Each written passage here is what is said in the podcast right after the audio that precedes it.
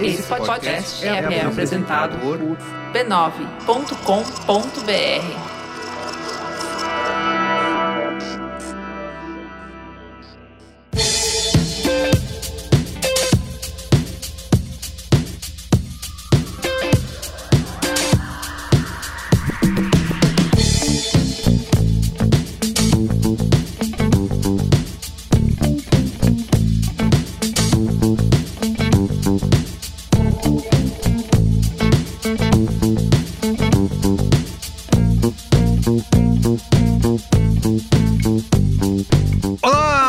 Carlos Merigo, esse é o Braincast número 496. Estou aqui com Bia Fioroto. E aí, Bia, tudo bem? Olá, Braincasters, tudo bem? Iago Vinícius, e aí, Iago, como vai? Boa noite, Brasil. Boa noite, meu Meyer, que agora é o centro de São Paulo, né? Tá igual.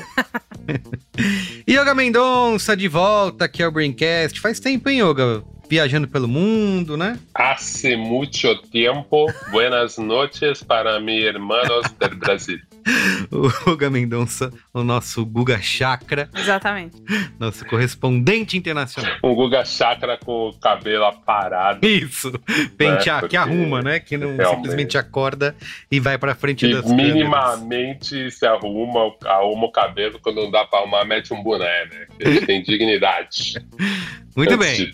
Bom, estamos aqui para falar sobre uma pauta que já é. Não é uma novidade, né? Já está aí em discussão em alguns países, em algumas empresas há algum tempo, mas ganhou uma força aí, né, nos últimos meses, no último ano, que é os quatro dias de trabalho, né, a semana de quatro dias de trabalho. A gente que já há bastante tempo, né, vivemos no mundo desde o começo do século XX, a jornada de 40 horas semanais, né? De 8 horas por dia. Uhum. Estamos. E que aqui no Brasil só chegou de verdade com Getúlio Vargas, né? E com a CLT. Uhum. Mas já estamos no momento de. Será? Rediscutir essa jornada de trabalho? Diminuir para 32 horas? Ter um dia a mais. Um fim de semana de três dias?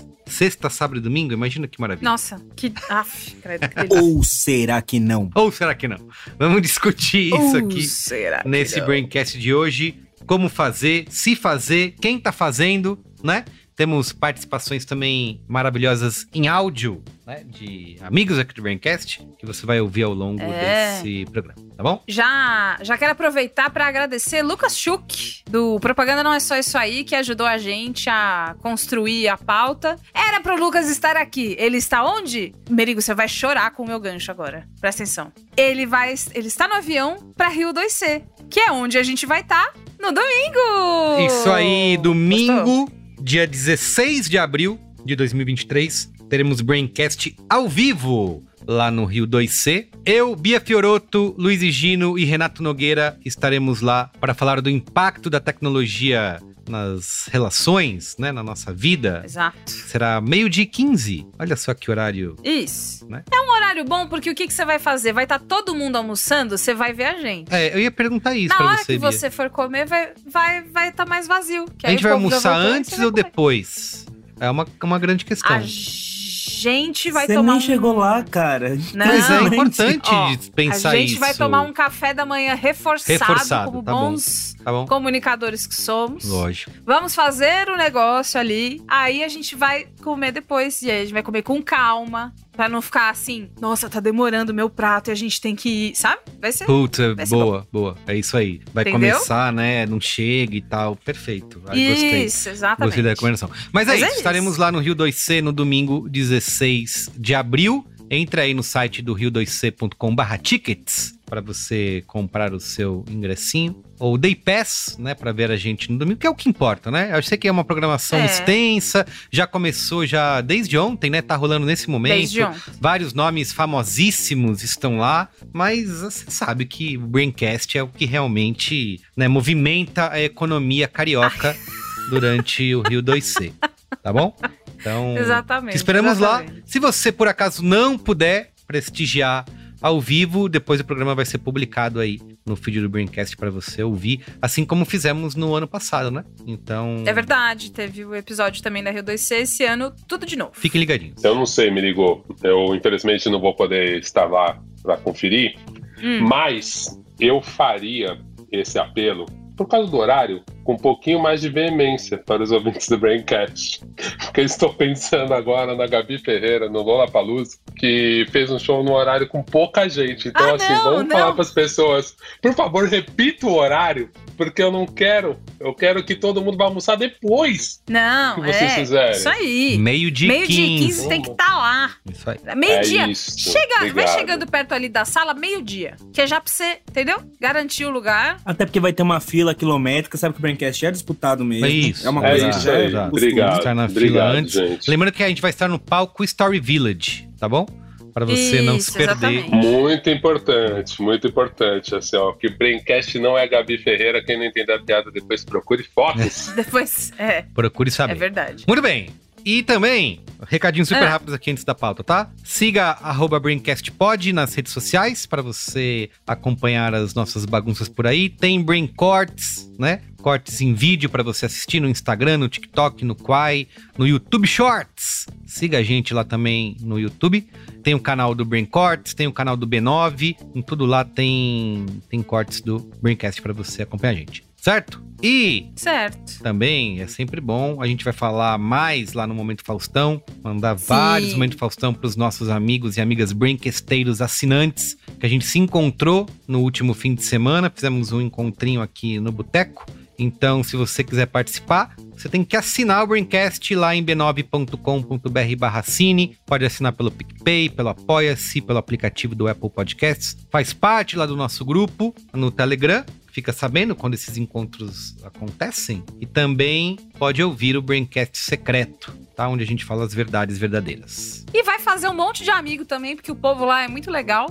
Ao vivo, mais legal ainda. Pois é. Vai se resolver em, todos os âmbitos da sua O vida. pessoal tá tudo se conhecendo, ficando um na casa do outro, fazendo festa. Ah, é, muito tá- foda, né? tá- Foi muito legal. Eu tô com um pouquinho de legal. ciúme. Eu também, a gente tipo, não é ah, nossa, que legal a mas- amizade de vocês, né?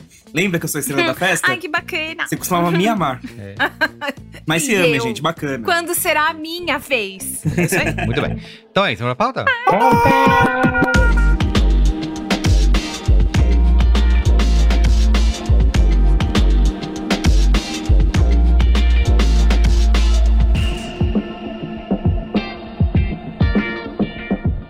olha só, pra gente começar aqui essa discussão, né, da semana de quatro dias de trabalho, que tem sido cada vez mais discutida aqui no Brasil, né, já outras empresas lá fora já testaram, aqui no Brasil também algumas têm testado essa redução de jornada e temos algumas opiniões bastante divergentes aí, né, porque apesar de muita vontade, tem outro grupo de pessoas que acha que no Brasil, principalmente, ainda não é possível. Talvez vai demorar algum tempo, a gente já não esteja mais aqui nesse planeta Hum. quando isso acontecer. Uhum. Mas tem uma pesquisa que foi realizada recentemente que diz que 81% dos profissionais são a favor da jornada de quatro dias, obviamente, né? Quem são esses outros 19% é que a gente precisa é, é, ir atrás. Quero nome e sobrenome. Isso. Quero saber o e-mail de cada um. Exatamente. Eu vou mandar uma mensagem pra ele. E o dado, que é, eu falei de divergência, é que apenas 5%, 4,9% das empresas apoiam essa redução de jornada de trabalho. Porque é isso, você reduz a jornada, mas o salário, obviamente, tudo mais tem que continuar a mesma coisa. Não é trabalha só quatro dias, mas recebe só quatro dias. Não, continua tudo igual Exatamente. e trabalha menos. E a gente vai, vamos conversar aqui se isso é um pouco de, como poderia dizer, ignorância, né, das empresas Uhum. em, Uhum. em não apoiar esse tipo de iniciativa e tentar vender essa ideia, né? O que vocês acham? Tem o, o- o- aquele pensamento, né? O brasileiro só pensa em feriado. Ah, Não quer saber de Toda trabalhar. vez isso. Essa papagaiada Sendo aí que a gente não quer um dias. feriado, a gente quer um dia fixo Isso, no qual a gente é. não vai trabalhar. Isso, exatamente. Então não tem nada de equivocado A gente nisso. quer um feriado Vocês fixo. querem é mamar nas tetas do empresariado, é isso que vocês querem. É, sendo que não é bem assim, né? Nunca foi bem assim. Impreciso. Impreciso! E também tem a parte de que a gente tá adoecendo, né, Carlinhos? O Brasil é o a medalha de prata em casos de burnout, segundo estudos. E isso não é porque a gente trabalha pouco, né? É claro que existem outros fatores econômicos envolvidos para continuarem adoecendo a gente, para que a gente se sinta cada vez mais compelido a pegar mais um frila. Só mais um frilinha. Eu, eu, eu durmo oito horas, tá, tá, tá muito. Quero dormir menos. A bem da verdade é que a gente precisa descansar não só porque é importante, como seres humanos que não nasceram para o trabalho não existe na natureza, ao contrário do que muita gente acha, mas também para que a gente possa produzir mais. Dentro desse modelo de trabalho, é, eu escrevi até na pauta, né? Me irrita um pouco que às vezes a gente tenha que defender isso como o capitalismo mais palatável, uhum. né? Mas eu também entendo que é importante a gente jogar dentro do que a gente tem. e o que a gente Isso, tem. Isso, o é... argumento da, pro, da produtividade, né? Que é. países em que foram realizados esses estudos é, indicam um aumento de produtividade por conta dessa diminuição de redução da jornada de trabalho. É a mesma coisa que a gente falou num Braincast, que inclusive eu acabei de mandar um link aqui para Juva Laura, que eu estava perguntando sobre isso, do Braincast que a gente falou sobre quem lacra lucra, né? Uhum que era sobre a diversidade nas empresas. Falava assim: se tudo mais falhar na, na, na argumentação, se, não, é, é, se o argumento moral não te, não te é o suficiente, isso, é, isso. Pensa, no, pensa em dinheiro, né? Que é, você estimular a diversidade aumenta a criatividade, aumenta a inovação e a sua empresa vai ganhar mais dinheiro. Então, talvez Exatamente. a gente possa apelar para isso. É só pensar, porque tem uma, um argumento que ele é bastante usado e eu ouvi ele também no programa do Lucas Schuch, que ele fala sobre os quatro dias de trabalho. Quando a gente pensa é, do jeito que foi, que foi criado hoje, né, os, cinco dias de trabalho útil que a gente tem, tem aquela coisa, né? Oito horas para trabalho, oito horas para lazer, oito horas para dormir. Nessa brincadeira, você não está me dando hora de eu cuidar da minha casa. Você não está me dando hora para eu ir pro médico. Você não está me dando hora para eu cuidar dos meus filhos, dos meus sobrinhos, ou seja lá, quem for que você seja responsável. Toda essa parte que existe da vida de todo mundo e que não é mais pelo menos não deveria ser, né? Delegado a uma pessoa que é da casa, que fica da casa, cada vez menos, inclusive, que não dá pra ter uma pessoa em casa com as coisas custando tanto que elas estão custando, né? Todo mundo vai ter que trabalhar de algum jeito. Não que não seja trabalho, mas tô falando de trabalho remunerado. Cadê, né? Onde é que moram todas essas coisas? Existe uma sobrecarga. Teve um tweet esses dias, inclusive, que era o trabalho remoto Pomodoro. Que é um negocinho que você entrega, uma roupa que você estende.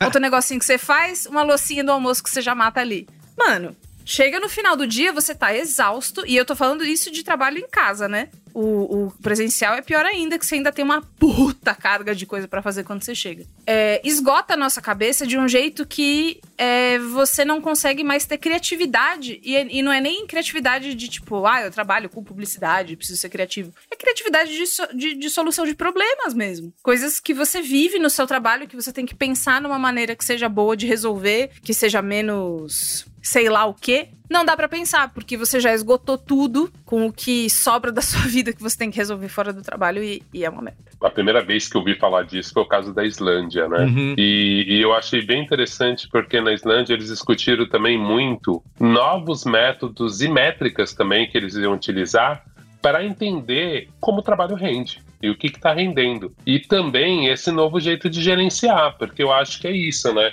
As horas que a maioria de nós né, fica no trabalho, mesmo tendo trabalho remoto, assim, aquilo que a gente sempre zoa, quase como meme, assim, quantas reuniões inúteis a gente não participa que podia ser um e-mail? Quantas besteiras, demandas que não fazem sentido a gente faz num ritual meio estúpido, que não faz sentido. Então, na Islândia, eles fizeram muita discussão também em como ser mais produtivo essas horas na empresa, porque tinha muito desperdício de tempo. E é isso, né, cara? Todo mundo que já teve uma vivência de firma sabe que, cara, é assim, são tantos rituais que não fazem sentido nos dias de hoje que me incomodava muito, assim, eu sofri lá há muito tempo, um orgulhoso precarizado, e assim, cara, eu, eu vejo muito isso, assim, essa coisa que a Bia falou do Pomodoro da casa é a minha realidade, e de verdade, eu me sinto muito mais tranquilo do que o tempo que eu trabalhava, é, e, me, e sinto que eu sou muito mais produtivo, né?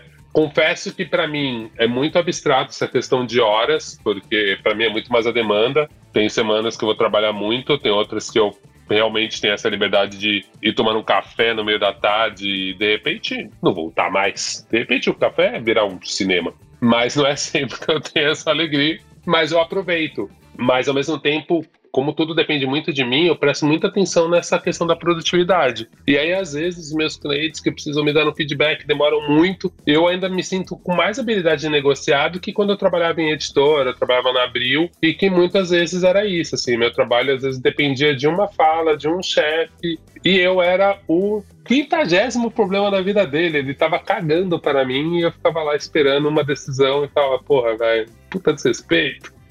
e aí eu, eu, sinto muito isso, assim, eu acho que realmente, antes da gente discutir essas horas, o quanto a gente passa de horas semanais, é assim, cara, vamos fazer um sincerão mesmo e avaliar o como a gente está sendo produtivo, se está sendo produtivo de verdade. Eu vejo que essas discussões, elas sempre não são feitas nas empresas que, que eu já vivi e que eu vejo a galera reclamar, né? Uma coisa dessa questão da produtividade que você falou, né, Olga, que você trabalha é, oito é, horas por dia, e aí, isso que você falou, quanto dessas oito horas você realmente está trabalhando, né? Você se cansa, fica cansado nessas oito horas, não consegue produzir tanto, é, e, obviamente, quanto menos você produz, mais horas você vai precisar para poder terminar aquele trabalho que você precisa fazer, né? Então, você vai nesse ciclo. Se você reduz essa jornada, você trabalha quatro horas por dia, né? Você tem um, um, foco, né? Em conseguir entregar aquilo e quando você deixa de produzir, você vai estar tá fazendo outra coisa, você vai ter o seu tempo, o seu ócio criativo que seja. Apesar de que eu também, às vezes, fico me questionando do. Eu não quero que o meu ócio seja criativo, eu queria que meu ócio fosse só. Meu ócio, ócio não tem que ser é... porra nenhuma. Exatamente. Meu ócio é meu. Exatamente. E eu, eu chamo ele do que eu quiser. Isso. Eu até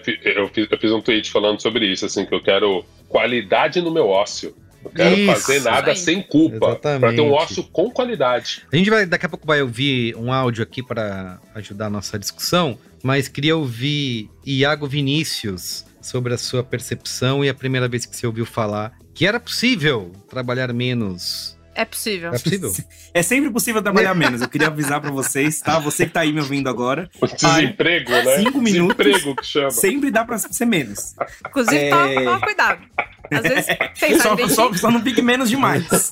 Mas. Cuidado com o que você deseja. É, é isso. É, o que eu acho engraçado só é que essa pauta. Que... É, eu só até levantei meu dedinho aqui. Essa pauta ela não nasce dos de baixo, né? Ela nasce do, do, dos trabalhadores e tal. Ela nasce de empresas, grandes empresas, big techs, ou, ou, ou como alguns, não eu, né? Eu, já, eu jamais. Como jamais. alguns gostam de chamar evil brands, é, ah. essas mega empresas, mega corporações que tentaram encampar essa pauta para ficar mais escolada. Me pareceu que foi muito no movimento de, bom, agora já esgotou o modelo de botar um parquinho dentro da empresa. Então agora vamos mudar, vamos ah. fazer outra coisa, vamos oh. botar acima de quatro dias, que agora a gente é descolado. É, e que agora com a crise de, de, de startup, de tecnologia, isso tudo tá meio que morrendo, esse assunto todo tá meio que morrendo. Só que o que eles prometeram foi mais tempo de recreio, né? Então agora os trabalhadores querem o um negócio que não foi prometido. Até porque, para uma empresa fazer isso, ela contrata um monte de matemática, um monte de estatística, um monte de estudo que comprova que é possível. É, então é realmente factível, é realmente uh, uh, é possível fazer isso. Então agora a gente quer modelos para fazer isso é possível. Eu espero que a gente não esqueça, porque eu tenho muito interesse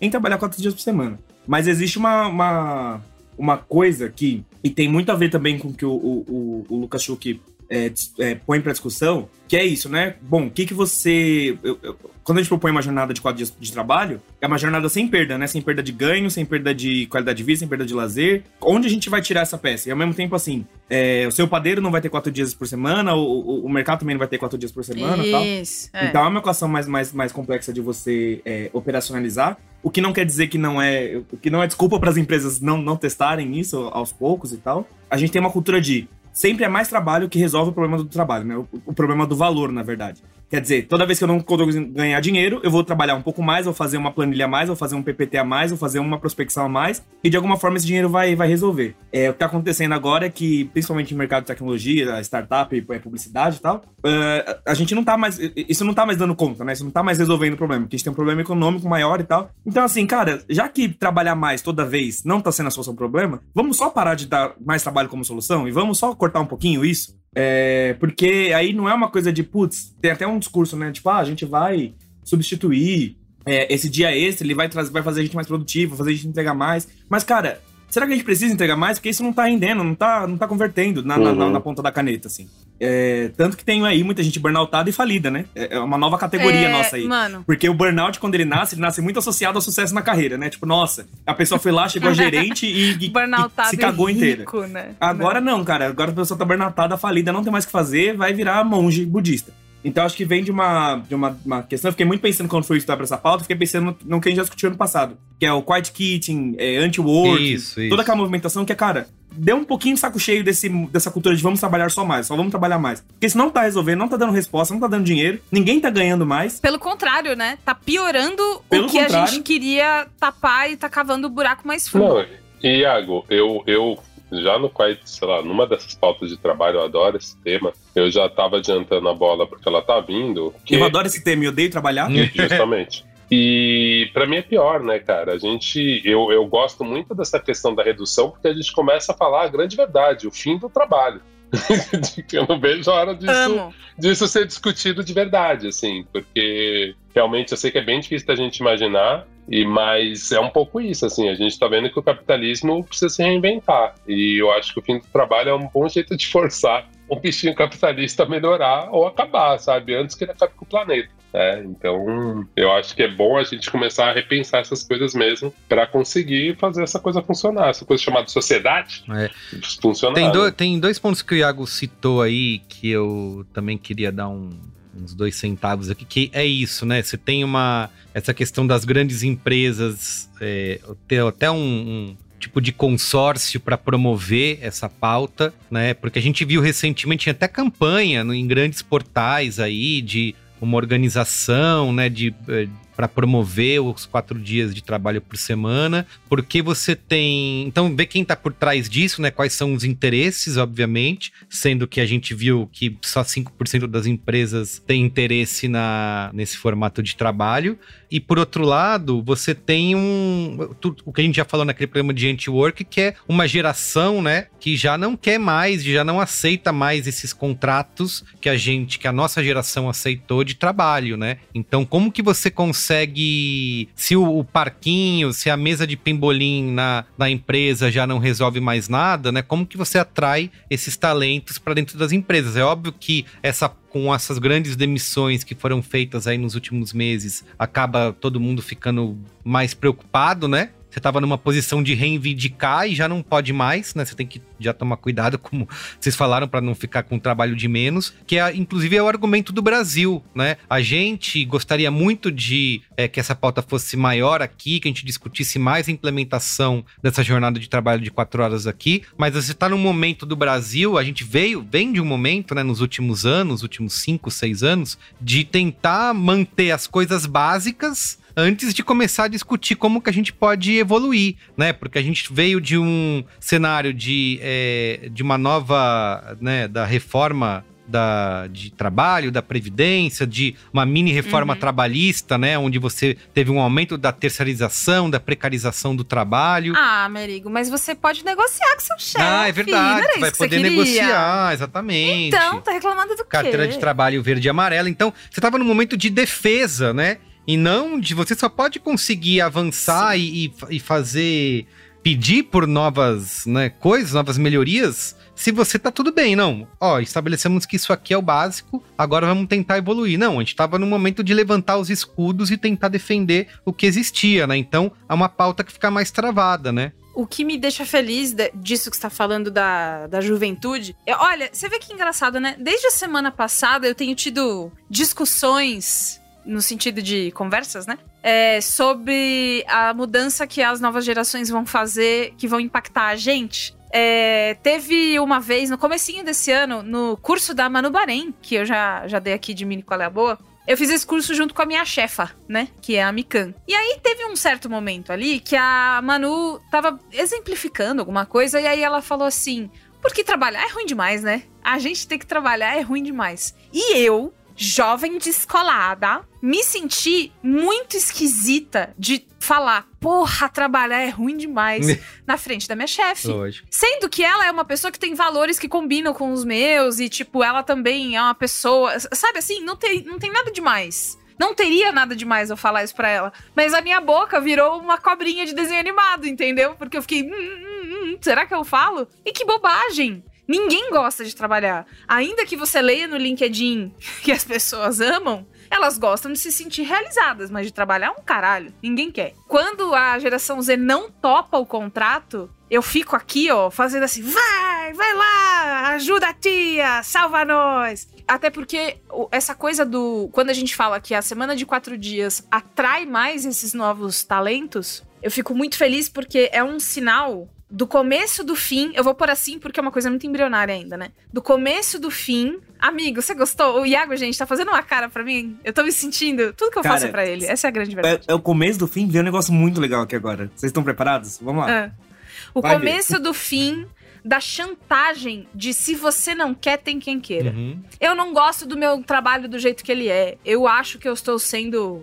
Explorada a gente sempre é, mas é, eu acho que tá demais. Ou eu acho que eu ganho menos. A gente tem muito medo de, de levantar isso, especialmente se não tem ninguém levantando junto com você. Porque essas, inclusive essas big techs aí, o Vinicius, essas evil brands, né? Eles olham e falam assim: Ah, você não tá gostando? Que pena, tem outros 40 mil querendo a vaga que você tá, pode ir saindo. Só que se os outros 40 mil também forem pessoas que não topam um contrato, a gente força uma mudança interessante. Os quatro dias de trabalho, eu, é, que eu amo essa pauta, eu queria tanto ver isso acontecer rápido, queria muito. E eu adoraria implementar no lugar onde eu trabalho, seria, sabe, sonho. Essa pauta avança mais rápido quanto mais essa geração não topa. E eu fico feliz, sabe? É, é, a gente que não pode ficar amando o passado e tem que sair da frente, porque o novo sempre vem. Uau, uau, Elis Reginou a discussão aí. Selo Elis Regina. Não, mas é, é, né? Inclusive, mas tudo bem, eu vou deixar é, é, você ah, passar nossa, com ela. A gente vai ter essa discussão de, semântica. Vou deixar aí. você passar com ela. só porque você é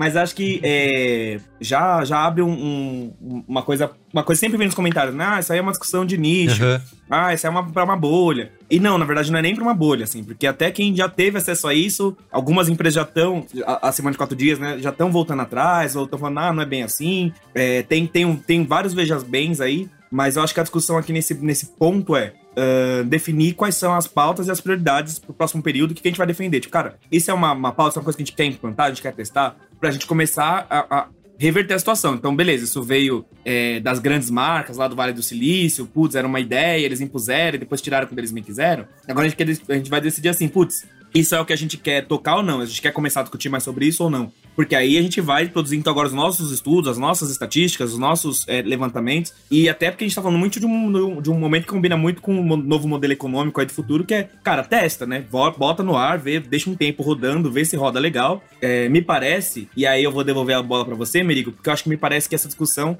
ela podia ter outro, outro ponto. Ela podia ser, por exemplo, uma discussão de horas de jornada, de redução de horas de jornada. Uhum. Podia ser uma, uma de um modelo novo de contratação, de, de horas. É, agora a gente está botando é, a semana de quatro dias, porque é, já tem um movimento sobre isso, já tem gente é, olhando para essa pauta e já temos muitos indicadores que mostram que isso é, é, não prejudica, né? Se não ajuda, pelo menos não prejudica. Se não prejudica, ajuda, porque as pessoas têm mais lazer, têm mais qualidade de vida. Eu acho que sempre rola no Brasil, aqui principalmente eu acho, que a gente. Ah, a gente tem uma habilidade incrível de adaptar as coisas que a gente pega de fora, né? A gente é antropofágico, né? De natureza. Então, assim, me parece sempre aqui no Brasil pode rolar a tabajarice de diminuir quatro dias e aumentar duas horas a mais todo dia, sabe? Uhum. E no final não trocar uhum. nada pelo nada. Sim. Porque eu sempre acho que tem essa questão que é meio do, do capitalismo mesmo, assim. Eles esperam a gente ficar até a goela, irritado de trabalhar, todo mundo burnatado. Pô, vamos dar um dia para eles, sabe? Então, assim, me parece que só não rolou isso até agora porque eles ainda não sugaram a gente até o extremo. Então começou agora, uma molecada de vinte e poucos anos ter burnout, eles falaram: ops, talvez a gente esteja apertando demais, mas ainda não chegou no limite. Mas ao mesmo tempo, eu sempre fico pensando nessa questão de horas. Se a gente fizer essa discussão como horas, se já não vai rolar essa esse pequeno Echo Chambers da galera falar, então uhum. entra duas horas mais cedo, duas horas mais tarde, bababá, quando você viu você trampar as oito horas, não diziam porra nenhuma, você só mudou seu horário de trabalho. então também é uma, uma outra questão que a gente tem que ficar muito esperto, assim, porque como acabou-se os sindicatos e está acabando cada vez mais, está diminuindo, né, principalmente nessas novas categorias, e mesmo as categorias antigas estão muito enfraquecidas, né? Eu fico com um pouco de receio de como seria essa implementação, né? Porque é isso que vocês disseram mesmo, assim. Em teoria, a coisa vem de cima de gente pagando de moderna, mas não é um, um desejo legítimo dessa galera, né? Muito bem. Vamos ouvir o Luciano Braga, que é cofundador e VP de RH, Cultura e Criação da Chute, mandou pra gente aqui alguns áudios, né, que a gente vai ouvir sobre por que e como foi a implementação lá na empresa. Vamos ouvir. Oi, gente, tudo bem? Eu sou Luciano Braga, um dos fundadores e vice-presidente de RH, Cultura e Criação na Chute, que é um, um estúdio criativo, uma agência que cria campanhas focadas em gerar impacto social. E a gente, quando nasceu, quando se transformou em empresa, a gente sempre se preocupou em criar um ambiente humano de trabalho, um ambiente saudável de trabalho, que não replicasse hum, práticas que a gente conhecia e já tinha vivenciado no mercado tradicional. Basicamente, a gente não queria que pessoas virassem à noite, trabalhassem em prazos urgentes, megalomaníacos e tivessem a sua saúde, tanto física quanto mental, abaladas. Então, a gente sempre se preocupou em ter uma rotina de trabalho de no máximo seis horas, podendo chegar a oito, mas no máximo seis horas de trabalho para as pessoas da chute. E a gente faz isso há um bom tempo. E mesmo assim, nos espaços de escuta, nos espaços onde a gente deixava as pessoas falarem sobre como elas estavam se sentindo uh, com relação ao trabalho. A gente tem um check-in todo início de semana que as pessoas dizem como estão chegando para o trabalho. A gente tem imersões que tem esse espaço de fala e escuta também. A gente percebia que as pessoas estavam cansadas, exaustas, não queriam trabalhar, mesmo sendo talvez uma das agências que menos trabalha no Brasil, por essa preocupação que a gente já tinha. E a partir daí a gente começou a entender, isso nos preocupava, né? Tentamos buscar soluções. E quando surgiram notícias da semana de quatro dias, a gente achou um modelo interessante que talvez sanasse isso, porque uma das percepções nossas é que talvez esse problema das pessoas estarem cansadas não era só culpa do trabalho, mas sim de todo o sistema que uma pessoa hoje está dentro. Né? Um sistema que é qual a gente está o tempo inteiro consumindo muita informação, o tempo inteiro num feed, vendo pessoas, vivendo vidas maravilhosas. A gente todo dia tem que maratonar uma série nova para não ficar para trás. A gente tem um final de semana que acaba sendo muito pequeno para as pessoas descansarem. Então, mesmo, mesmo trabalhando pouco na chute, elas estavam cansadas e a semana de quatro dias então, veio para solucionar isso, criar um ambiente ainda mais saudável, que as pessoas tivessem esse final de semana estendido, que chegassem para trabalhar com energia, com motivação. A gente sabe que trabalhar é um saco, a gente é meio que obrigado, a gente tem que trabalhar, todo mundo na chute sabe sobre isso, a gente está alinhado com relação a isso. Então, já que é para trabalhar, que a gente trabalhe o nosso melhor, e o nosso melhor talvez seja só quatro dias por semana, e foi aí que a gente começou a conversa para fazer isso acontecer. Depois que a gente alinhou internamente, então, que a gente ia começar a semana de quatro dias, criamos alguns acordos. Um era fazer menos reuniões, reuniões mais curtas. O outro acordo era sermos mais assíncronos. Nós somos uma empresa remota, temos pessoas espalhadas pelo Brasil e algumas na Europa, então a gente já trabalha com horários, fuso horários diferentes. Então a gente ia ser mais assíncronos ainda. E a terceira era entender que o dia off é um dia off, é um domingo. É um dia que tu não vai olhar e-mail, não vai olhar o Slack, não vai olhar nada. Então a gente partiu desses três acordos e começamos, faz um ano e dois meses, se não me engano, a testar o modelo que, embora seja um teste, a gente chama de teste muito para entender que a gente pode modificá-lo, mas ele veio para ficar, a gente não volta, porque a gente está gostando muito. Deu para perceber uma melhora na organização interna dos nossos processos, porque se a gente tem que trabalhar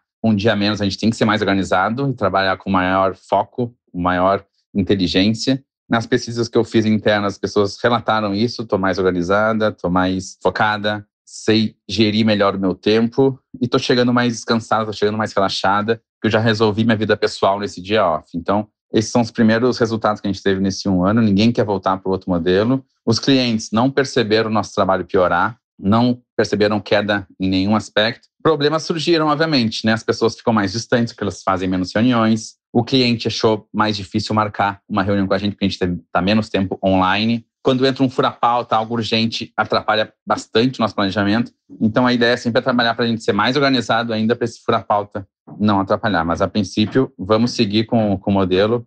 Todo mundo está muito feliz. Não perdemos nenhum cliente, a casa não caiu, a gente conseguiu entregar tudo que a gente precisava entregar. E estamos entregando com a mesma qualidade, se não maior. Então, é isso. Fica o resumo aí. Valeu, gente. Olha, eu acho que deve ser muito bom para quem tem empresa, para quem tem contato com a pessoa que talvez possa ajudar a liderar uma mudança dessa numa empresa. Isso que ele fala, né? A casa não caiu, ninguém morreu, é... né? Tá tudo bem. Mamãe tá bem, papai tá bem, tá todo mundo bem. Ninguém percebeu nada no sentido de, porra, desde que entrou esses quatro dias, o pessoal só me entrega desenho no pente, né? Pelo contrário, né? Só prova que quando a gente, quando o ser humano tá bem, tá melhor da cabecinha, a gente consegue entregar as coisas. Tem um, uma coisa, um xinga, um xingamento não, um jeito de responder às vezes na internet quando a pessoa tá muito crica com você, você fala assim: ô, oh, vai sair tocar uma grama? Touch some grass, em, em, inglês, que é onde surgiu. Esse, esse, é um jeito de você falar, né? Cara, você tá muito online, dentro da cabeça, dentro desse problema, sai e vai fazer outra coisa. Mas ele é verdade porque a gente, como eu disse antes, né? O trabalho não existe na natureza e a gente tem que estar tá em contato com outras coisas, porque a nossa vida não é o trabalho quando um, um, uma pessoa como o Luciano peita essa decisão de falar assim, é, é, verdade, nossa vida não é o nosso trabalho. Tem que trabalhar? Vai ter que trabalhar. Mas é, é, eu acho que isso gera uma sensação de entendimento, sabe? É tipo, porra, esse cara me entende. Se eu falar, eu odeio trabalhar, eu tenho que é, trabalhar porque eu preciso, ele não vai é, falar, vagabundo! Não tem uma romantização, você só quer né? Saber. É, não tem uma tem. romantização. E quando a gente tem essa relação muito mais honesta, é muito melhor, sabe? Eu, eu tive a sorte de. Já fui. Merigo já foi meu chefe é, quando eu fui produtora em tempo integral no B9. Hoje tem uma chefe que também tem valores alinhados aos meus e, ainda que eu não tenha vivido ainda a semana de quatro dias, eu essa experiência só já é o suficiente para eu ver quanto que muda a relação com o trabalho e de trabalho quando existe essa honestidade. Então, que essa honestidade se transponha para a jornada, porra, bom demais. Tem, tem um detalhe na fala, do, na fala do, do Luciano que eu achei bem interessante que sempre me pega mesmo, que é isso, né, cara? A nossa relação com o lazer mudou, né? Então, essa, essa lógica de produtividade da gente, tipo, eu estava me sentindo. Ontem, ontem eu assisti a porra do episódio 3 da, da Succession, hum. uma da manhã. Tá que pariu! Porque eu tava me sentindo em algum lugar ali que eu tava muito fora do mundo, que eu tava devendo para HBO, afinal eu pago aquilo e não assisto. a gente vai sentindo umas pressões malucas, sabe? Tipo, quase como se a HBO fosse me cobrar que eu ainda não assisti o Section. E é isso, sabe? Eu, eu, eu, entendo quando ele fala isso e acho que é uma questão um pouco do nosso lado também, né? Da gente uhum. não se cobrar tanto, da gente ter uma outra relação com o entretenimento. Vai ter coisas que a gente não vai ver, vai ter série que a gente não vai matar, maratonar. Talvez a gente precise ter um pensamento de consumo inteligente até do entretenimento, né? Não, não só de coisas que você compra, porque isso é muito interessante, né? Tipo, as pressões que a gente se faz, né? E isso, putz, falando de várias coisas, enfim, série é uma das coisas que tá aí fácil, uhum. mas você pode ser viciadinho em outras coisas também, até coisas saudáveis que você não percebe e o quanto isso também não te bota numa pressão, né? Uhum. E eu acho que hoje em dia a gente bota tudo num valor meio igual também, né? Eu, eu acho super complicado essa relação de trabalho, principalmente quando a pessoa fala assim, eu não gosto do trabalho. Porque no meu caso, eu trabalho com uma coisa que, em teoria, é muito divertido, uhum. uhum. né? Então, putz, então assim, eu sempre para mim era sempre uma questão, assim, eu sou aquela criança que falou, pô, eu gosto de desenhar, eu transformei desenhar uma coisa que eu gostava de fazer num trabalho. Então, para mim, é óbvio, quando tem um cliente tem aprovação é uma outra relação, mas ao mesmo tempo, eu já trabalhei em loja, eu já fui office boy, eu já fiz trabalhos que realmente eram ruins e difíceis e eu não gostava. Então, às vezes eu também eu, eu me sinto meio mal assim de falar, eu não consigo falar, Bia, igual você fala, com a boca cheia assim, eu não gosto do meu trabalho trabalho. Porque eu, eu, eu realmente gosto do meu trabalho. Só que ao mesmo tempo eu entendo que ele me cansa, ele me destrói Isso. se eu fizer muito. Isso. Então é, não é, que eu não é, gosto uma relação do, difícil, é. Do meu trabalho. Eu não gosto de, de, de ser madruga, né? Da Ruim obrigação é ter que trabalhar. de trabalhar. É. é, da obrigação de ter que trabalhar, mas, mas é muito louco, né? É, eu sou produtora e faço essas outras coisas que eu faço porque eu tive a, o privilégio, a sorte de poder escolher fazer isso. Eu não tive pai e mãe me mandando ser médica, advogada, não sei quais são as como é que é? Médico, médico advogado engenheiro, né? Que é o. Sim, sim. A Santa Trindade hoje, ali. E hoje, Bia, eu até questiono isso, tá? Hoje em dia eu até questiono, assim. Aí eu acho que é uma outra pauta, vou abrir só um pouquinho isso, que essa coisa de trabalhar com o que gosta também é super romantizada. Nunca eu, eu, mais assim, amarás nada. Justamente, assim, quando eu trabalhava em loja, eu tinha um apego muito diferente, era isso. Quando acabou, acabou. Bateu a meta, não bateu, foda-se. Fui pra minha casa, a loja ficou lá. Eu trabalhando com o que eu trabalho, não, entendeu? Eu posso Exato. ter uma ideia no momento de ócio. E eu falo, porra, por que, que eu não posso abrir aqui já fazer um esbocinho, um layoutinho? Nossa, isso aqui tem tudo a ver. Então, assim, realmente eu tenho essa sensação que eu não paro de trabalhar. Graças a Deus eu trabalho com uma coisa que me incomoda menos. Exatamente. Então, enfim, Exatamente. É pode aí. ser um boicote futuro, mas é um, um pouquinho é. aí da mente confusa de Yoga Mendonça pra vocês. Só, eu só queria trazer aqui rapidinho é, uma coisa que eu, eu gosto muito de muito, muito que rolou ali nesse áudio, dessa forma de implantar, até porque é um caso real, né? E no centro aí tá a questão do acordo, né? Quer dizer, que é o que a gente falou lá atrás putz, pra gente implantar isso pra isso aqui rolar, algumas coisas vão ter que mudar. E, e eu adoro porque essa questão quando eu vi acordo, quando eu comecei a trabalhar há, há 10 anos atrás, era tipo, ah, então a gente vai fazer um acordo aqui que eu vou ser mais bacaninha e você vai ser mais produtivinho. Não, acordos são coisas reais. Então a gente vai fazer menos reuniões, reuniões que duram menos tempo. Então eu vou ter que decidir que número de reuniões é um número menor. Uhum. E eu vou ter que decidir quanto tempo menos precisa ter uma reunião. Eu vou ter que ter métricas. Esses dias eu tava ouvindo uma entrevista de uma é, empresária que implantou um modelo full home office, com um sistema de home office. E, cara, isso é métrica, assim. Então a gente precisa ter é, regras para isso aqui rolar. Por que, que precisa ter regra pra isso aqui rolar? Porque as pessoas são escrotas também. Mas porque a gente vai tender a não. É, é, a gente vai tender a romper com o acordo, porque a gente tá completamente programado para ir num, num, num caminho.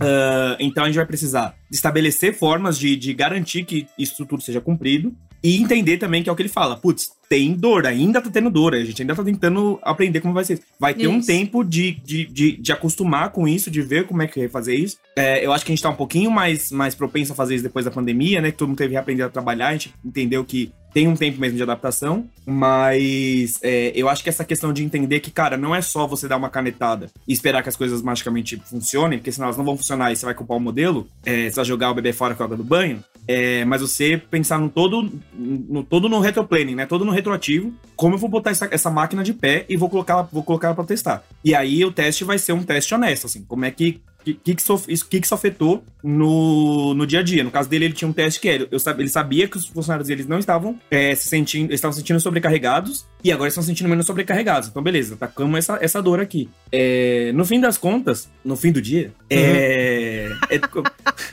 fazer um, uma, uma, uma estratégia de como operar uma empresa tal é como fazer uma estratégia, como operar um produto, como fazer um planejamento de marketing, assim. Você vai ter que passar pelas mesmas casinhas, você tem que passar pelos mesmos, pelas mesmas caixinhas, assim, é, até para você entender que isso aqui não funciona. Porque quando você entender que não funciona, você vai montar uma outra coisa ao redor. O primeiro é identificar que, cara, não tá bom. Porque acho que a gente tende a a, a, gente tem uma cultura, inclusive, de supervalorização do trabalho, né? Oh. Então, sempre tem um, o coleguinha que pede para o pro professor passar lista, para ele assinar lista para mostrar que ele foi na aula. E muitas vezes no mundo do trabalho, o coleguinha é você, porque às vezes você quer entregar aquele pouquinho a mais. Ah, eu vou fazer essa entreguinha um pouquinho melhor. Se fazer ah, eu vou presente. ficar até mais tarde. É, é, vou ficar nessa call aqui. Total. Então, também tem que ter o, o, a parte do acordo é você falar assim, você não vai. Você, eu, eu trabalhei num, num, num lugar que eu, que eu é, tinha uma posição ali de liderança, eu puxava o computador tomado quando a galera ficava até mais tarde no trabalho. Cara, ninguém vai ficar. Tipo, vamos combinar agora disso? Então agora a métrica de tipo... produtividade vai ser outra. Eu era, eu sou, sou É tipo sou a mãe que é tira o modem da tomada. Isso, Acabou a internet. Isso. Por isso. hoje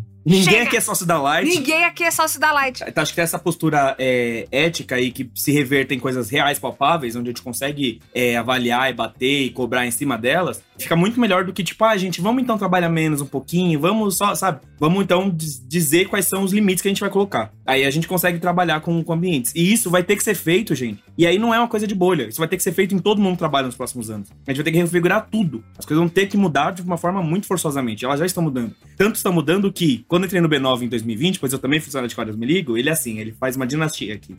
É, quando eu entrei no B9 em 2020, janeiro de 2020, o segundo Braincast que eu pautei, porque o primeiro foi o ano que nunca acabou, o segundo Braincast que eu pautei foi sobre acordar quatro e meia da manhã, lembra, Merigo? Sobre rotina matinal produtiva. É verdade. Então, cara, sim, sim. da gente tá dando esse salto em, em três anos de, de acordar quatro e meia da manhã para trabalhar quatro dias na semana, é realmente assim um, um, sintoma de, cara, a gente já tá identificando de forma muito maior que deu merda, assim. Deu muita merda na, na, na forma que a gente tava refazendo um trabalho e vamos ter que remontar esses blocos de alguma forma. E aí, por isso que eu falo, assim, acabou. É, é, é, é os sindicatos estão enfraquecidos, não sei o que lá, mas a gente tem que ter novas formas de se organizar. Isso não é um papo militante, é um papo realmente é, de você entender que você precisa conversar com seus colegas de trabalho, porque você tem a chance, se essa coisa está sendo reconfigurada, você tem a chance de botar o seu bloquinho na reconfiguração. Isso. Então, é o momento da gente parar mesmo e ter essas conversas para entender o que, que a gente quer fazer no trabalho, assim. Porque, gente, a gente vai ter que trabalhar. É, não, não, por enquanto. Eu adoraria ver é, o capitalismo. Eu trago mais notícias derreter, pra né? vocês. Né? É, se o capitalismo não... derreter e for socialismo, vocês vão ter que trabalhar em fazenda de milho, e vocês não querem. Então. olha, olha o medo que você tá pondo na população, Iago. o Luciano falou uma coisa sobre esse é a questão das urgências, né? Que é isso que às vezes quebra um pouco essa proposta de fazer os quatro dias de, de trabalho na semana. E uma das críticas que eu li, né, em relação, não crítica, né? Mas um jeito de é, é, como que pode fazer isso, como esse trabalhar menos, fazer essa jornada de 40 para 30 e, e 4, 32 horas semanais pode ser mais viável do que essa tentativa de fazer três dias de fim de semana, né? De sexta, sábado e domingo, que é flexibilizar uhum. a, essa distribuição de horas. Só que aí eu fico me perguntando se ainda é válido, né? Que é o seguinte: ah, em vez de trabalhar oito horas, eu vou fazer. Ah, um dia trabalho quatro, outro dia trabalho seis, um dia eu trabalho oito, né? Você vai dando essa, essa reduzida na carga horária, mas ela não precisa ser ali homogênea, né? Homogênea, ela pode ser distribuída ao longo da semana e a, com isso você teria sempre a presença de alguém para caso de algum problema, né, para você poder se adaptar ao resto do mundo, né, que nem você trabalhar em fuso horário diferente, né? Você vai ter sempre alguém que vai estar tá lá, que vai estar tá trabalhando, você vai poder é, é, ter sempre alguém fazendo uma, uma cobertura e que essa seria uma maneira mais realista de pensar nessa redução de jornada do que simplesmente a um dia a menos na semana, que é a proposta. Mas ao mesmo tempo eu penso se é, é, é, os benefícios seriam o mesmo, sabe? Porque por mais que você possa reduzir a sua jornada, ainda vai ser uma semana inteira que você vai estar tá, é, ligado ao trabalho, né? Pode ser menos horas? Uhum. Pode ser, mas ainda você vai estar. Tá uhum tendo que trabalhar de alguma maneira. E eu acho que tem uma questão aí, Mirico, só para complementar seu raciocínio, que assim, cara, a maioria dos trabalhos você precisa interagir com as outras pessoas. É. Seu é. trabalho depende do, de uma pessoa terminar com o outro. Eu sempre vejo as pessoas discutindo nesse nível e fico, galera, qual que trabalho que vocês fazem, assim, né? Que só dependem de vocês mesmo. Isso porque, em teoria, minha vida é muito próxima disso. E mesmo assim, eu dependo de alguma aprovação, eu dependo que o cliente entre em algum momento e fale: sim, idiota, você está fazendo direitinho, é assim que eu quero. E, e aí, você trabalhando com uma equipe, isso não me parece muito viável. Uma outra questão que eu queria levantar, que veio de uma das falas do, do, do meu querido Iago é, cara, talvez a gente vai perceber que tem gente que não nasceu para isso. Que é um pouco do que a gente percebeu do home office. Uhum. E assim, tem Verdade. lugares que é muito triste, assim, mas tem gente que realmente não tem essa maturidade, essa habilidade, ou realmente não gosta. Fala, cara, assim, eu não tenho ambiente em casa, prefiro Porra. ir trabalhar num lugar. Minha Isso casa aí. não foi feita para ficar aqui, é barulhento, tem mais gente. Putz, eu prefiro focar estando longe da, do, dos meus problemas pessoais, que também tem uma relação. Eu, de verdade, eu tô tentando fazer esse exercício de pensar ao contrário. Minha mente agora ela é tão a favor dos quatro dias que, que ela não consegue achar pontos ruins. Mas eu sei que o ser humano é complexo. E tem aquela pessoinha que é do contra. Então, às vezes, eu fico pensando também se não tem gente que realmente, assim, se a, se a gente também não tem que olhar por um outro, por um outro prisma aí, para tentar entender essa questão inteira. Por isso que eu volto a dizer, a minha primeira fala aqui foi, cara, mais do que, do que redução de horas, a gente precisa ter distribuição de trabalho decente nas empresas. O Iago também citou, né? Tem gente que quer trabalhar um pouquinho mais. Cara, a maioria das empresas que eu tava, a pessoa queria mostrar serviço, se ia mostrar aparecer, acho que a Bia uhum. falou um pouco isso. Não realmente fazer o trabalho, porque o chefe não sabia distribuir o trabalho. O chefe só falava, lutem! Veja quem aparece mais! Ele jogava assim, como cartas da Xuxa, sabe? Tipo, jogava pra cima o job e a galera saia se matando para pegar. Então, às vezes, eu acho que, tipo, me parece que assim essa discussão ela é muito pertinente agora porque estamos tendo um problema de burnout, mas me parece que a discussão mais básica e, e assim, dos lugares que eu trabalhei mais organizados, eu falei, pô, olha que massa, cara, todo mundo faz, ninguém se mata, tal, bababá. Porque se deixar pro ser humaninho e pro ser humaninho brasileirinho, a gente sabe como que é a nossa administração de horas. Na última hora, chegando o prazo, nós se mata, nós vira noite. Uhum. e, uhum. e, vai ser sempre assim, né? Muito bem. Bia Fioroto. Oi, deixa eu te contar. O Luciano mandou esses áudios e aí é, eu quis munir a nossa audiência de argumento E aí o que, que eu perguntei para ele? Quais são as dicas para você conseguir abordar esse assunto sem parecer que você tá tirando isso do sovaco, entendeu? Que você pensou com carinho, ouviu o Braincast, leu as fontes e que realmente acha que isso pode ser benéfico para o lugar que você trabalha. Como plantar a sementinha isso. na cabeça do seu empregador. Sementinha Exatamente. dos quatro dias na cabeça do seu empregador. Bora lá, vamos ouvir, Luciano. Acho que uma dica para quem quer convencer o seu chefe a adotar a semana de quatro dias é se munir do máximo possível de artigos e pesquisa que estão saindo aos montes com dados interessantes sobre aumento de produtividade, aumento de qualidade de vida, de uma outra relação da pessoa com o seu trabalho. Então, acho que isso é obrigatório levar dados, e os dados quase todos são é, bem positivos, tanto para o funcionário quanto para o empregador. Mas acho que, acima de tudo, mostrar para o chefe que essa pessoa, né, que tu vai ser a pessoa que vai fazer de tudo para isso acontecer, porque todo mundo quer trabalhar menos. Quando a gente propôs isso na chute aqui, todo mundo nos olhou e disse: tá, claro que a gente quer, né? O que, que falta para isso acontecer? E todo mundo trabalha para isso acontecer. Todo mundo é mais focado, é mais organizado, sabe se gerir melhor, gerir melhor essa pauta, porque quer, no fim das contas, que continue dando certo. Então, o funcionário a primeira pessoa a vestir a camiseta dessa ideia porque ela vai ser beneficiada como nunca antes. Né? Então, acho que essa é a dica que eu daria.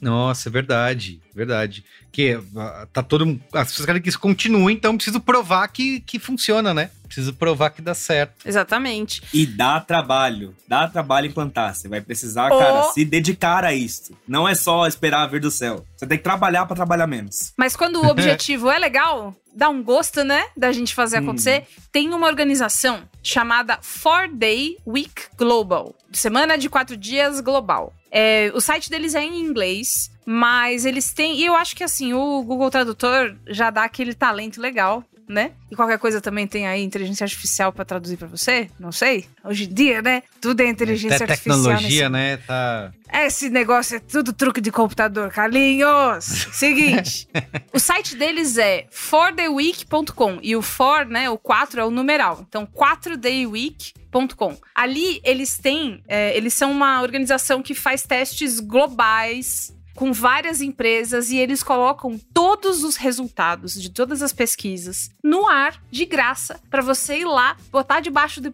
do braço, bater na porta do chefe e falar: escuta aqui, eu tenho dados reais e factíveis que essa história não é coisa de vagabundo. Então, tem pesquisas completas, tem listas de tipo maneiras de você falar com o seu chefe. Então, uma coisa que a gente estava falando aqui, que é primeiro você tem que se educar né? Procurar suas coisas e logo em seguida conversar e se organizar com os seus colegas. Essa é uma coisa importantíssima. Como o Iago falou, não é coisa de é, ah, vou ficar parecendo militante, não sei não, o que. Não é. Ou militante ou vagabundo, né? Ah, lá vem, ela não quer trabalhar Isso. e vai toma um Porra, bullying. lá vem o cara. É. Em vez de trabalhar, tá vindo aqui falar comigo pra Isso. trabalhar menos. Exato, exato.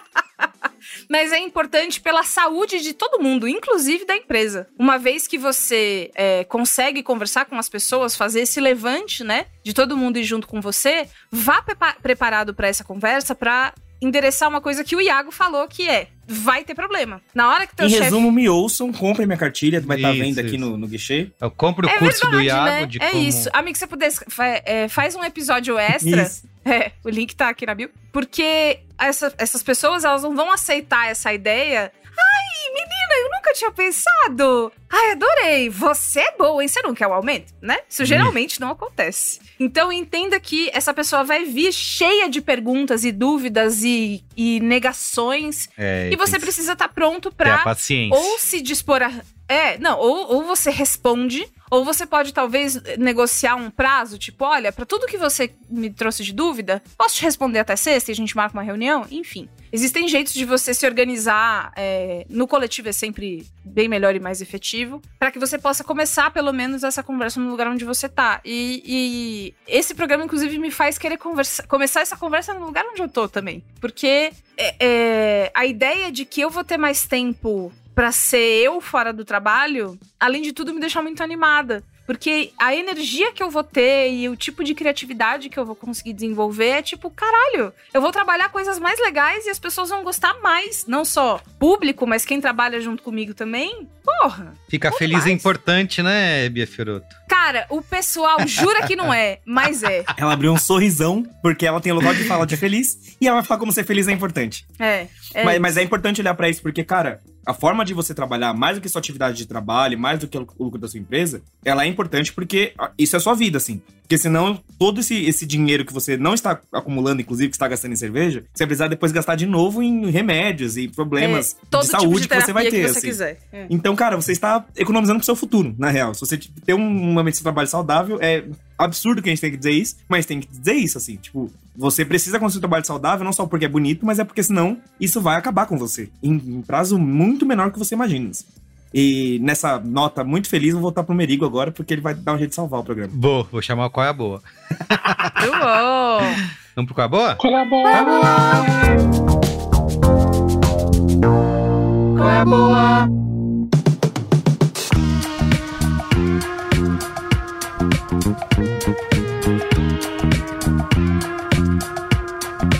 Ô, Oga, acho que você tem que começar, cara. Caderninho do Oga. Qual é a buena? Chico, qual é a dale, buena? Dale. Ó, tenho três qual é a buena. Nem vou começar a dar qual é a boa daqui, porque vou dar mais pra frente as, as argentinas. Eu não vou falar espanhol, mas com você agora. É, não, tem é maravilhoso meu espanhol, como vocês podem ver, né? Imagina a vergonha que eu tô passando aqui. Bem, uma das minhas dicas, eu demorei para assistir na época da maratona do Oscar lá, eu vi que tava na lista, demorei para assistir, assisti depois que passou o Oscar. Não, acho que, um, acho que no dia do Oscar. Mas eu fiquei muito impactado com o filme Holy Spider. Não sei se vocês assistiram esse filme, se vocês ouviram falar. Eu ouvi você é um falar. filme de um diretor iraniano. Você ouviu falar? Ouvi você falar. Devo ter falado no grupo, no grupo. né? Eu fiquei espalhando a, a palavra. Foi, foi no grupo, foi. E também porque o, o diretor de Holy Spider também dirigiu dois episódios de The Last of Us da série agora também. Isso mesmo. E ele fez um incrível filme chamado Border, que é um dos melhores filmes da vida. Se não assistiu Border, tem que assistir. O nome do rapaz é um pouco difícil de falar, vou, vou falar aqui, chama Kutsal Orumek, Orumsek, acho que é isso. Mas assim, basicamente, ele é baseado no fato real, é uma história que se passa no interior do Irã. Tem um maluco, eu não sei se vocês vão se identificar, tá? Não sei se vocês vão se identificar. Ah. Mas imagina que tem um cara que ele é muito religioso e ele, pela fé, ele começa a achar que ele tá no direito de matar prostitutas por aí. Não é Porque afinal, isso. né? Ele, ah, muito, muito ficção. Olha que maluquice, olha que maluquice, né? Que estranho, um fanático religioso que acha que tem direito de decidir a vida das pessoas. Mas esse cara começa a cometer crimes, mas a gente tá falando do Irã. E aí, cara, uma repórter vai investigar, uma mulher vai investigar isso nessa cidade e como a polícia não tá muito preocupado em resolver essa porra. Enfim, vou parar por aqui, senão vou dar spoiler. Mas, cara, foi um dos filmes que me pegou muito. Obviamente, se você tem problemas com esse tipo de situação, imagina que é um cara que assim, assassina prostitutas, você tem algum gatilho, esse filme não é para você. Mas se você não tem, é um filme que vale muito a pena ver, porque assim, primor de execução, atuações absurdas. Eu acho o fim da picada esse filme não ter ganhado o Oscar. Ainda sofro por ele e After Sun não ter ganhado porra nenhuma naquela merda daquele prêmio bosta. Mas, segundo, então, primeiro a Holy Spider, depois vocês acham o nome do diretor, vocês vão conseguir, eu confio em vocês, na habilidade de vocês, na habilidade que vocês têm de usar o Google e o Chat GPT uhum. para uma missão tão simples. e, e, também pode ver lá no Qual é a Boa do Instagram do Braincast, né? que aí Aí Lê a gente ali, deixa né? mais fácil ainda. Aí a gente Lê deixa ali, mais fácil, né, Bia? Só aí pega. só falta mandar em braille. Só. Pelo amor de Porque Deus. um dia a gente vai conseguir. Olhar Contemporâneo é um canal e lá o João Correia, professor, disponibilizou 15 aulas, que na verdade é um programa mesmo, 15 aulas, enfim, sei lá como consigo resumir isso. Como vocês podem ver, sou ótimo com as palavras. Ainda bem que eu não vivo disso, depende disso para viver. Mas enfim, o João faz uma coisa que eu deveria fazer melhor, que é ele discute, cara, vários aspectos interessantes da arte contemporânea, mas arte contemporânea como filosofia. Eu sei que por causa de um podcast a arte contemporânea tá um pouco desacreditada. E eu falar que alguém vai dar um curso de arte contemporânea faz com que todos queiram fugir. Mas eu juro que isso é só no YouTube, não vai ter agressão. E é muito legal, cara. Eu, eu pirei muito no, na, nos episódios, eu não assisti todas as 15 aulas, mas o que eu curti muito, cara, foi o jeito que ele relaciona e como ele consegue falar de arte contemporânea de uma forma simples, mas não simplória. Não, ele, ele não duvida da nossa inteligência, mas ele também não é super hermético. Então tem pautas como, tipo, o meio ambiente é afetado pela arte, aí tem uma puta discussão, sei lá, a arte de hoje tem valor? Uhum. A, liderança, a, liderança, cultural na arte contemporânea. Aí tem uns que são mais, mais internos mesmo. Aí já tem outros que são mais, mais complexos, tipo, produtores de arte têm lugar de fala. Fala, relaciona. Tem uma parte que eu pirei, tem um debate que eu, uma das aulas que é muito interessante que discute o viés, os viés racistas na, no, na inteligência artificial dentro da arte. Eu sei, parece bem complexo isso, mas é muito legal com os exemplos e com os artistas trabalhando. Volta, ó, vale muito a pena assistir, não são muito longos e, dá, e alguns episódios dá pra ver meio como podcast, não precisa ficar olhando. Uhum. Então essa é a minha segunda dica. E a terceira dica, a última eu vou dar rapidinho, é Jabazeira. Sexta-feira saiu o clipe que eu, Olga Mendonça e a diretora Lívia Sá, Lívia Sá fizemos lá em Nova York para... Estava, estava de férias, estava de férias, não estava de férias, mentira. Cara, tava, eu, tava... gente, Olga, please come to Brasil, entendeu? Esse é... É mentira, é mentira, eu não estava de férias, mas, mas eu queria estar de férias, mas não estava de férias. Mas estava trabalhando, trabalhando na gringa. E aí o Rico da Laçã, meu amigo, falou, Olga, achei uma passagem barata aqui no CVC. Se eu for aí pra Nova York, será que a gente não consegue fazer um clipe maneiro? Assim, aquela coisa simples, só filmando um dia, um rolê meu aí em Nova York, blá blá blá. Sem muito storytelling, sem maluquice. Como é que você vai falar não, né, pro negócio desse? O Rico da Laçante liga e fala: Ó, oh, tô indo aí na é. sua casa, eu vou gravar um clipe. Você topa? Você falar o quê? E a gente já tinha feito essa bagunça em Londres, uma coisa meio parecida, que foi também um esquema que ele falou: Ó, tem uma passagem, eu posso levar um DJ. Não vou levar o DJ, eu vou levar você pra filmar. Eu falei, porra, vamos ah. botar com o clipe. Então rolou de novo essa parada que, tipo, zero verba, muita energia, sem autorização de porra nenhuma de lugar, equipe pequena, muito suor, sangue swing. E fizemos a parada, registramos esse rolê incrível do Rico. É, pra música Tarde Demais, foi uma delícia de ouvir. Então, sexta-feira isso vai estar no ar. Então, visitem o canal do YouTube do Rico da Laçã, vejam lá. E sexta-feira, certamente vocês serão impactados por mais essa obra do audiovisual Moleque Maroto que produzimos lá. Certo? Muito Acabou. foda. Multitalento, né? Esse rapaz, o homem Pra mim é só falta, é falta de foco isso. Falta de foco. e você, Bia Fioroto, tem qual é boa? Bom, Carlos Merigo, eu, na mesma editoria, vocês se lembram? Quem ouve Braincast há mais tempo vai lembrar da vez em que eu indiquei O Iluminado, no Qual é a Boa que é um filme que é muito famoso, muito aclamado, que eu nunca tinha visto, porque eu tinha medo de terror e agora eu não tenho mais, mais, mais ou menos. O meu Qual é a Boa de hoje também é vintage. É, resolvi assistir nesse final de semana agora do feriado, Akira. O ah, filme, a animação japonesa de 1988, que todo mundo ama e eu nunca tinha visto, porque a gente vai enrolando, vai enrolando, vai enrolando, não vê nunca. Eu falei, chega dessa porra, agora eu vou assistir. Bia, Bia, Bia, posso só fazer um spoiler muito, muito rápido? Por favor. Tem, tem um sampler da trilha de Akira. Tem um sampler. Eu tenho que falar baixo, senão a gente vai ser processado, Merigo. Tem um sampler na trilha de Akira. Ah. É só uns barulhinhos. A trilha de Akira é muito foda. Ah. Que a gente usou numa das trilhas do Braincast. e o nave. Parece um barulho de moeda. Mano, mano. O easter egg Mas não vou veio falar mais como, nada, hein? Vou falar mais nada. Presta atenção. Só, só ouçam a trilha da Kira depois, hein, Brasil? É só isso que eu digo. É o seguinte. Não me caguetem, a gente não tem dinheiro pra pagar o seu.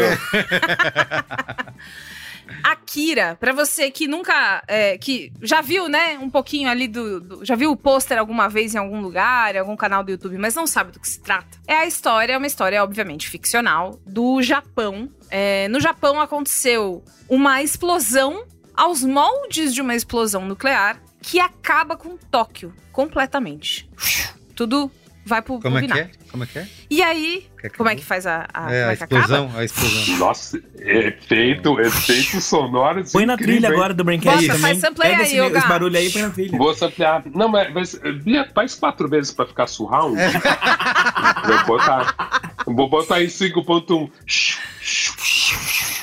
E aí, depois dessa devastação toda, é, se reconstrói a cidade chamada agora de Neo-Tóquio. E aí essa cidade é o futuro distópico no seu no seu melhor, né? Então, gangues, motos, jaquetas grandes, pessoas Cultura gritando digital, na rua. inovação, Cultura- negócios. Caralho, mano, é isso. E aí Canadá! É, e aí a gente acompanha uma dessas gangues que é, tem ali o- os dois principais, que são Tetsuo e Kaneda! Que são essas duas pessoas que passam apavorando por Tóquio. Acontece que esse Tetsuo, ele, uma hora, em algum momento, encontra uma criança que ela tem a pele diferente, azulada, ela tem o, o corpo dela parece envelhecido, como se fosse assim mumificado, mas ela tá viva, positiva e operante, apesar da sua aparência. E esse encontro causa maiores confusões em Neotóquio, maiores ainda do que ela já se meteu quando virou Neotóquio. É uma animação que é, é aquela coisa, tipo, eu já sabia que ia ser legal, mas eu achei que eu ia achar só legal. E eu achei fudido, porque a todos os todos os os desenhos, eles têm uma coisa da animação japonesa dos anos 80 que ela tem um desfoque é, e um brilho muito diferentes. E, e essa é uma animação que não tem medo de brincar com os ângulos, então tem. Não, e, e, Bia, o Katsuhiro Otomo, ele é um psicopata. Tanto que quando você vê na animação, mas você vê no, no, no mangá, aliás, leia o mangá com o final É um isso que eu falo. É, é isso que eu ia falar também. O, Tem isso. Esse, Tem esse longa, ele é uma adaptação do mangá, que inclusive tem tradução brasileira feita pela JBC, se você quiser. E não, e vou dar outra dica, Bia. Ó, vou dar outra dica. Tem o mangá inteiro na Gibiteca, lá no Centro Cultural de São Paulo. Pra quem É for de São. Paulo, é sentar e ler é foda. Mas assim, só um detalhezinho que eu ia falar. O Katsuhiro Otomo é um psicopata do desenho. E o que é foda nessa animação é que, assim, a pedra é muito detalhada. E se você reparar no figurante, no, É. Cara, tem- assim, É. você vai olhar no na beira de um prédio que tá caindo, tem um maluco tomando café e olhando na varanda enquanto o prédio cai. Assim, ele é um psicopata. É muito detalhe. essa, essa riqueza de detalhes fez com que eu assistisse duas vezes, inclusive. Segui, é, dois dias seguidos, porque a primeira vez que eu assisti, eu tive essa sensação. Eu falei, cara, eu acho, eu amei. Eu acho que eu Uhum. perdi metade da brincadeira. Eu quero ver de novo. E de fato, sabe? Além de tudo, além da parte visual ser muito arrebatadora, como o Oga falou, não só a trilha sonora, mas a edição de áudio Cara, é uma coisa que te transporta. Eu recomendo ouvir de- é, assistir de fone. É claro que assistir na TV é legal e tal, mas se você puder depois ter a, a experiência de você assistir de fone pra ficar com o áudio bem pertinho, né? Pra você prestar atenção em todas as coisas, pra mim ficou muito claro porque que boa parte das obras que a gente vê hoje e tal fazem muita referência de Akira. Não só o Akira Slide, que é quando ele para a moto, né? Daquele jeito Uhum. Que o Jordan Peele usou também no, no Não Não Olhe, várias outras pessoas usam porque é muito icônico. O jeito de contar essa história, a relação entre as pessoas e, e é uma relação violenta. Aliás, é, é importante, tá? Esse é um filme violento. Então, é, não assista com criança só porque é animação, tá? Ele é um filme bem de adulto. Boa. Então. ah, não, vamos pôr aqui o desenho. Aí toma ele trauma, né? Então, melhor não. O jeito que ele narra tudo o que acontece, o final dele é muito foda. Muito foda. Akira não é uma coisa. é, referenciada o tempo inteiro à toa. É, dá pra ver claramente como o jeito de contar a história mudou muito, o jeito que a gente assiste e produz obras hoje. Assistam Akira. Recomendem Akira para os seus amigos. Akira Forever. Faça tatuagem de Akira. Gostoso demais. Bebam água. Comam legumes. Usem protetor Ó, solar. eu vou meu boa rapidamente. Não tô fazendo muita coisa além de assistir Daisy Jones in the Six, que a gente até teve cinemático e eu não tinha assistido. Estou pirado na série, foi qual é a boa do Luiz e Gino no Braincast passado. Eu quero Uhum. indicar o filme que está também no cinemático dessa semana, que é o Air. A história por trás do logo, alguma coisa assim. Tem esse Vai virar subtítulo. até qual é a boa, Carlos Menino. É. Olha só. Eu não tenho, não vi mais nada, só tenho isso. Se eu não tiver isso, eu não tenho outra coisa. É, que é o filme que é o filme dirigido pelo Ben Affleck que conta a história do, da criação do Air Jordan, né, o tênis, o famoso tênis inspirado do Michael Jordan. E assim, é um filme meio é um Mad Men açucarado, eu diria assim, né? É, para você, para te inspirar, acredite nos seus sonhos, tome riscos, que Isso. tudo vai dar certo no final. Meritocrático mas, que é uma beleza. Mas eu acho que tem uma, um, um gostinho, para quem é publicitário, né, como eu, grande parte da audiência aqui do Braincast trabalha com comunicação, empreendedorismo, tem essa autoajuda corporativa aí, que é bem divertida, né? No fim das contas, de você uhum. ver a galera na, nas salas de reunião, nos escritórios, decidindo como criar e agradar o Michael Jordan e, e fazer ele aceitar vestir um Nike, porque ele é muito fã da Adidas, e sem ser Adidas seria Converse, mas eles vão fazer de tudo é, ele fala, pra fazer né, o pitch lá. Nunca pisaria é, eu nunca usaria um Nike. Nike. É, é. Então, fica um. Eu acho que é, talvez se você não quiser ir no cinema, daqui a pouco tá no Prime Video aí, você pode esperar. Mas acho que vale a pena botar na listinha para você, assim como eu, gosta dessas histórias de bastidores, de grandes ícones, né, da nossa cultura. Eu acho que ou era uma, uma boa? É diverso. Cara, o, o Prime Video tá valendo essa, esses últimos meses, né? Só por causa de Swarm já, já dá uma vontade. Já dá uma vontade. Depois a gente manda o boleto, viu, Prime Video? Já prepara aí. Já. Prime Video. Não, Iago, mas eu acho que alguém tomou bronca lá, viu, Iago? Alguém tomou bronca no Prime Video lá. Alguém falou, ei, caralho, vamos trabalhar. Bora, bora trabalhar, né? É, né? Porque ultimamente tá sendo coisa boa lá. Será que eles implementaram os quatro dias de trabalho e o pessoal tá mais criativo? Fica Eles estão se preparando para receber a galera dos quatro dias. É isso aí. Pode ser. Iago, finaliza aí. Bora. É, primeiro eu tive uma ideia genial aqui agora, viu, Merigo? A gente veio rodar um filme chamado Nova, que é a ideia dos publicitários da Nova Skin convencendo o Zeca Pagodinho a gravar o comercial. A parte isso, eu tenho, eu tenho Não, ideias. Cara, eu, olha, acabando a gravação, fica de... na reunião que a gente vai fazer esse roteiro agora. Vamos, agora. Como eu, só, como eu só entendo de Brasil, eu gosto de nacionalizar a discussão. Eu e o Bolsonaro, a gente é muito parecido nesse, nesse quesito. Iago, pelo amor de Deus, as coisas que você fala no programa, mano. Mas, pra começar de qual é a boa agora, sério mesmo, primeiro eu quero botar a faca no pescoço do meu amigo Wesley Mesquita. É, ele é um comunicador, também ele é conhecido como Wes Mariano na live da Narcisa Tamborideg, porque ele é assessor da Narcisa, de uma série de outras grandes estrelas aí.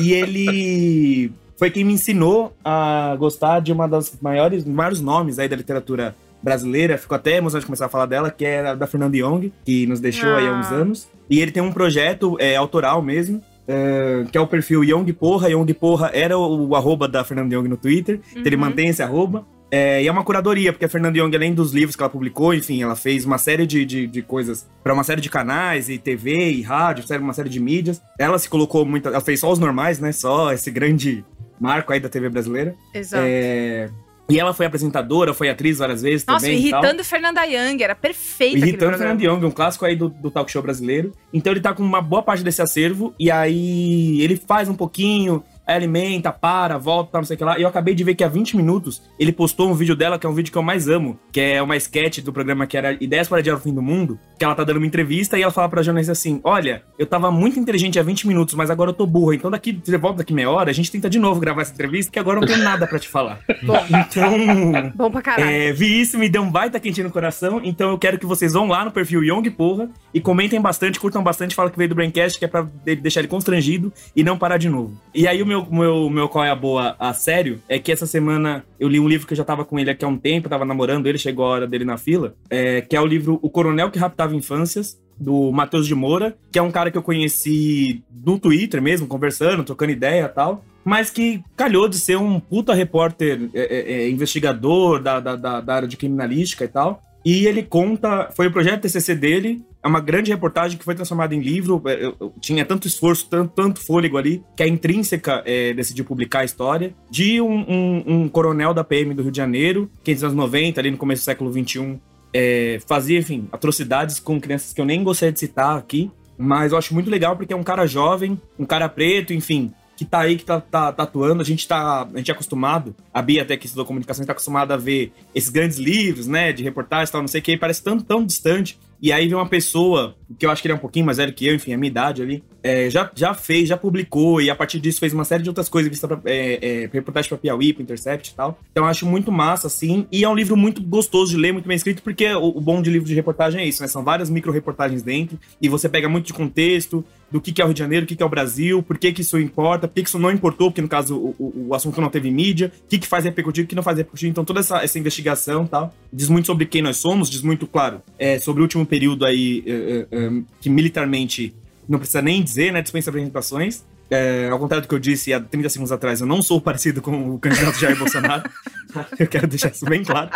E, então, fica essa recomendação de leitura, até pra gente entender que é, as coisas vão continuar e a gente que tá continuando, a gente tá com, com, com coisas para fazer, com ideias na cabeça, às vezes com câmera na mão, o que é um problema, que eu odeio cinema. Mas, fora isso, é, fica essa dica aí pra vocês. Agora, amigo, é um livro pesado, né? Tem é um livro cautela, pesado, também né? não leia pra sua criança. Aqueles. É melhor não ler antes de dormir, tá bom. Mesmo que sua criança goste de jornalismo literário, é melhor não ler. Principalmente se sua criança gostar de jornalismo literário, não leia pra ela. a, criança, a criança é membro da Abrage, né? O Rota 66 é bem mais leve. Rota 66 é mais legal, é tranquilinho. É isso.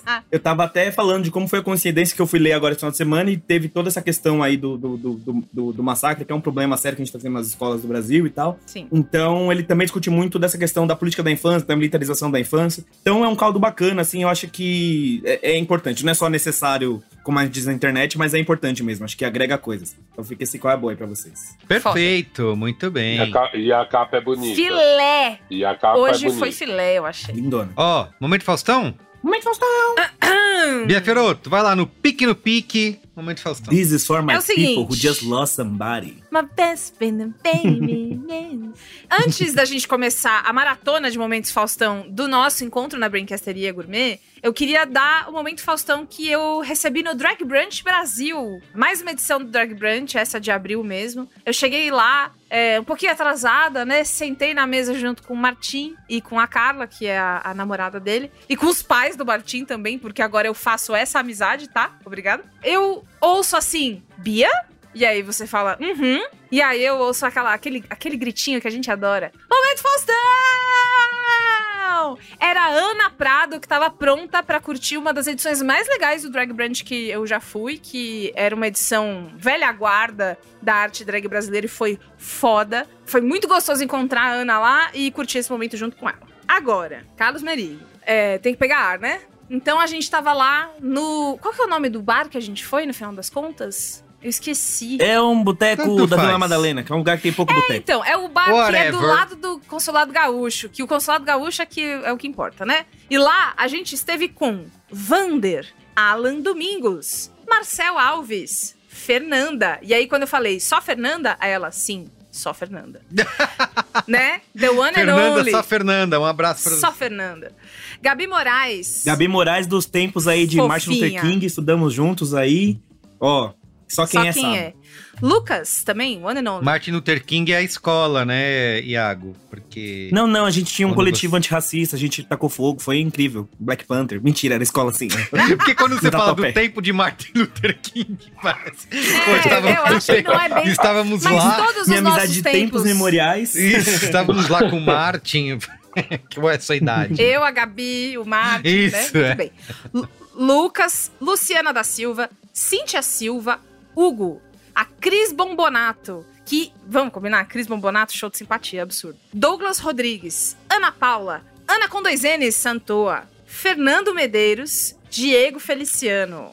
E essas são as pessoas da Brinquesteria que estiveram lá com a gente fazendo farra. E foi muito gostoso. Fazendo farra. Olha a dona Norma Fazendo saindo. farra. Ué?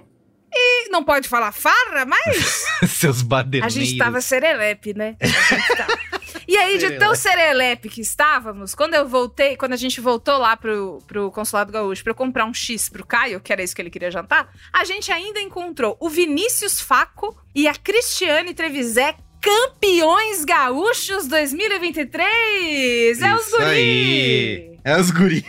É os guri não é? Sim, senhor. E também encontrei a Duda Weisman, muito fofíssima, que é minha amiga de internet e agora nos conhecemos na vida real. Maravilhosa na vida real também. Foi muito gostoso encontrar todo mundo desse jeito. A gente se sente muito amado. É, às vezes a gente passa tempo demais na crica da internet, da tela e receber o abraço e sentir o perfume de vocês e o calor de vocês deu uma, uma animada muito boa. Amei. Muito bem. Então é isso, né, gente? É Fica por aqui o Braincast de hoje. Valeu. Beijo. Beijo. Beijo no coração. Tchau.